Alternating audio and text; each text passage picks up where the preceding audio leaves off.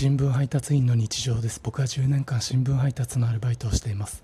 バイト先に50代男性の先輩がいます。その方は顔がグッチ雄三さんに似ています。